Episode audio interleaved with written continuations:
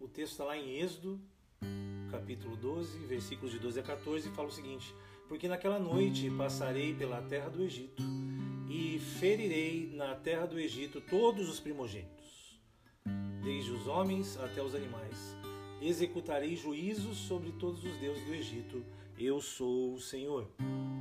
O sangue vos será por sinal nas casas em que estiverdes. Quando eu vir o sangue, passarei por vós, e não haverá entre vós praga destruidora.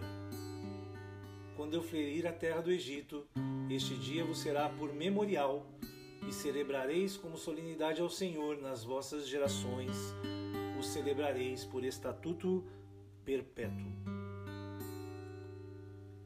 Essa história fala de um povo há praticamente 3 mil anos atrás, o povo de Israel, e eles estavam vivendo um período de opressão gerado pela escravidão, pela injustiça, de uma nação que tinha um poder maior que o deles, uma das grandes potências da época era o Egito, e eles estavam ali escravizados por 400 anos.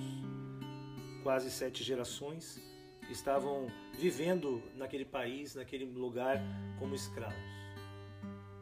Mas em certo momento Deus chama uma pessoa, essa pessoa era Moisés, aquele que todo mundo conhece a história, que nasceu, cresceu no Egito, foi educado junto com o faraó, lá com a família mais poderosa daquela terra.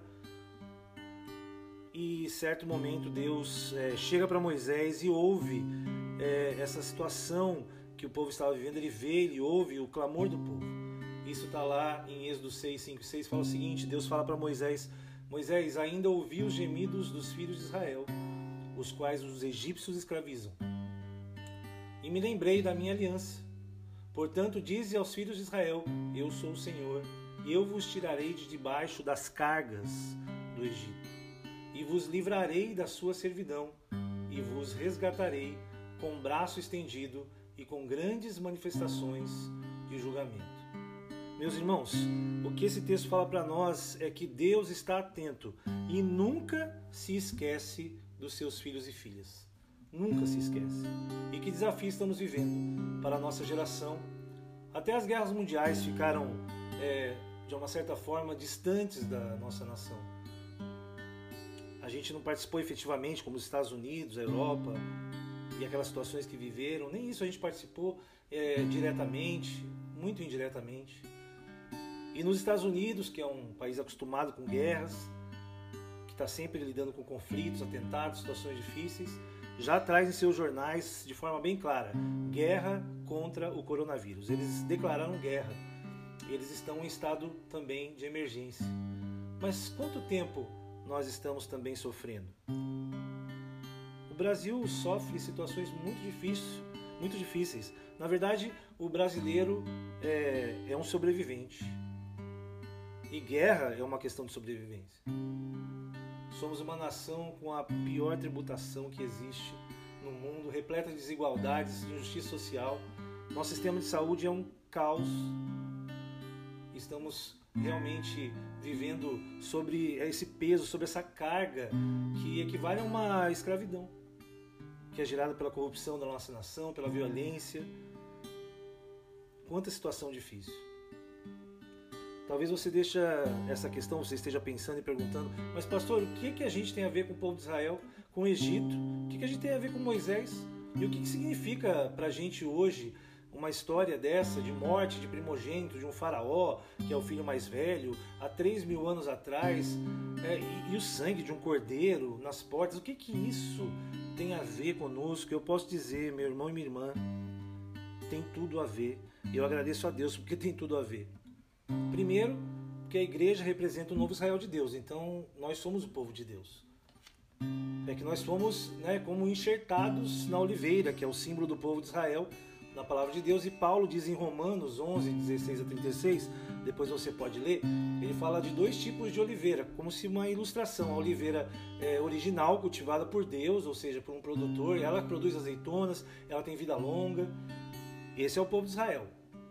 E nós, os não-judeus, né? Nós não somos israelitas, a não ser que você seja descendente judeu. Nós somos comparados à oliveira brava, né? Ou, para quem conhece, como vocês são dessa área mais do que eu, até agrícola aí, né? De criação de gados, de fazendas, o zambujeiro. é uma planta disfuncional, é um arbusto, um arbusto que foi enxertado e que se beneficia, de, se beneficia de tudo. Quando esse arbusto é enxertado na oliveira, ele vai receber todas as é, a seiva e os benefícios de estar é, é, usufruindo da raiz da oliveira. Então nós somos esse povo enxertado, escolhido por Deus, enxertado no povo de Israel. E estamos, estamos ligados ao povo de Israel. Você tem tudo a ver com o povo de Israel. Você é um novo Israel de Deus, porque você faz parte da igreja. Amém? Isso é uma verdade.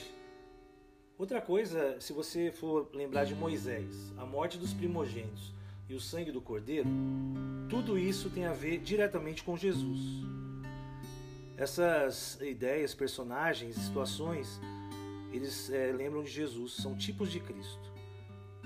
Moisés foi escolhido um homem para libertar o povo do Egito e da escravidão para levá-los para Canaã, uma terra prometida.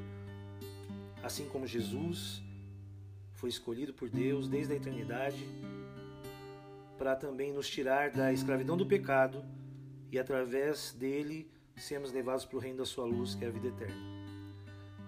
Jesus é o Cordeiro Santo que tira o pecado do mundo.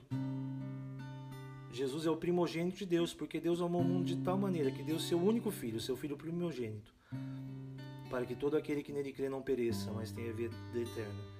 Essa história tem tudo a ver conosco, meus irmãos e irmãs, e nós estamos esperando realmente a nova Canaã, que é o céu, que é a eternidade, para estarmos sempre juntos com o nosso Senhor.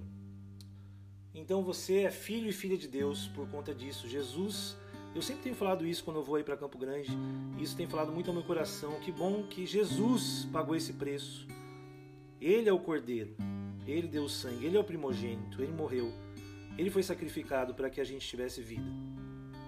Ele conquistou essa vitória para sermos povo. Aliás, sermos família do Senhor. Deus é o seu Pai, Deus é o meu Pai. E estamos como família, agora aí todos juntos, de forma compulsória, né? Estamos em isolamento social. É a hora de a gente fazer como aquele povo fez na noite em que os primogênitos foram mortos e que a praga é, estava sendo. É, as pragas estavam acontecendo ali no Egito e eles precisavam ser protegidos. Aproveite esse momento. Minha sugestão é que você ore junto. Fale de Jesus para os seus filhos. Porque eles precisam saber disso, eles precisam ser salvos, eles precisam fazer parte dessa oliveira, eles precisam ser enxertados pelo sangue de Jesus. Clame pelo sangue de Jesus na sua casa, na sua cidade. Ore pelos desfavorecidos, pessoas que não têm nem casa para se isolar. Ore pela sua cidade, ore pelos idosos, ore pelos que são grupo de risco, pelas nações, pelo nosso estado, pelo por campo, por, pelo Mato Grosso do Sul, pelo Paraná, pelo Brasil e pelas nações. E não se esqueça, Deus ouve o pedido dos seus filhos. Não se esqueça, Ele ouve, Ele está ouvindo. Quando você ora, Ele ouve. E Ele não se esquece dos seus filhos, ou seja, você é um filho amado de Deus, você é uma filha amada de Deus. Não desistam de orar, porque Deus vai ouvir e Deus não se esquece. E Deus vai agir, vai restaurar e vai mudar a nossa sorte. É o que nós pedimos em nome de Jesus. Vamos orar, Senhor, em nome de Jesus.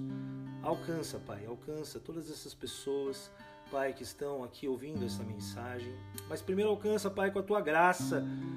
Pai, afasta o medo, Pai, dessas pessoas, em nome de Jesus. Nós não queremos, Pai, temos medo, queremos ter fé, Pai. Haja a nosso favor. Eu abençoo todas as pessoas deste grupo. Abençoa suas famílias, abençoa seus filhos, seus queridos, seus pais, avós. Deus, em nome de Jesus. Dá, Senhor Deus, a graça, Senhor Deus, o sangue de Jesus esteja sobre nós. Passa sobre as nossas casas, Senhor Deus, olha o sangue de Jesus, Senhor Deus, com esse vírus e, e vai longe de nós, que ele não entre, que ele não se aloje, Pai, em nome de Jesus. Deus abençoa, Senhor Deus, as nossas vidas. Deus nos abençoa e nos guarda. E nós deixamos essa mensagem para que realmente todos saiam daqui certos de que somos filhos e filhas de Deus. Que o Senhor nos ouve e que, acima de tudo, Pai, o Senhor é aquele, Pai, que está realmente interessado, é aquele que não se esquece e que logo vai agir. Faça isso, Deus. Nós mandamos embora todo medo, porque o verdadeiro amor de Deus lança fora todo medo. Nós repreendemos toda incerteza e nós pedimos, dá, supre, supre as necessidades, graça, sustento. Pai, faça isso em cada um aqui deste grupo, cada negócio. Deus, nós oramos pelos nossos negócios. Senhor Deus, abençoa. Deus, e prospera o seu povo, mesmo nessa situação, porque nós somos o, teu povo, nós somos a tua família, o Senhor é o nosso Pai. Paizinho querido, ouve o nosso clamor. Pai, nós cremos nessa promessa, essa promessa, Senhor Deus, que o Senhor não se esquece, essa aliança que o Senhor fez conosco através do sangue de Jesus. E nós declaramos, Pai, que essa proteção está sobre nós. E nós fazemos isso, Pai, e abençoamos o teu povo. Pai, que o amor de Deus esteja sendo derramado. Pai, o teu amor seja derramado sobre nós. Que a graça de Jesus, o Filho, aquele que morreu por nós, derramou seu sangue, esteja sendo, Pai, derramada sobre nós. E a doce e eterna consolação do Espírito Santo. Que a tua doce presença entre nós esteja sempre com todos aqui neste grupo e suas famílias, para todo sempre. Em nome de Jesus. Amém e amém. Deus abençoe, que você tenha um tempo aí para refletir sobre eh, esta mensagem, em nome de Jesus. Lembrando que amanhã nós não estaremos em Campo Grande, como eu disse aqui no grupo, porque as igrejas todas estão buscando essa outra forma. Estarei online às 11 horas aqui de Londrina, 10 horas aí de Campo Grande no Facebook, para ver vocês. Espero que vocês estejam. É, é, estejam presentes e quem puder ouvir amanhã às 10 horas aí em Campo Grande a nossa reunião pelo Facebook. Deus abençoe a todos, em nome de Jesus. Amém.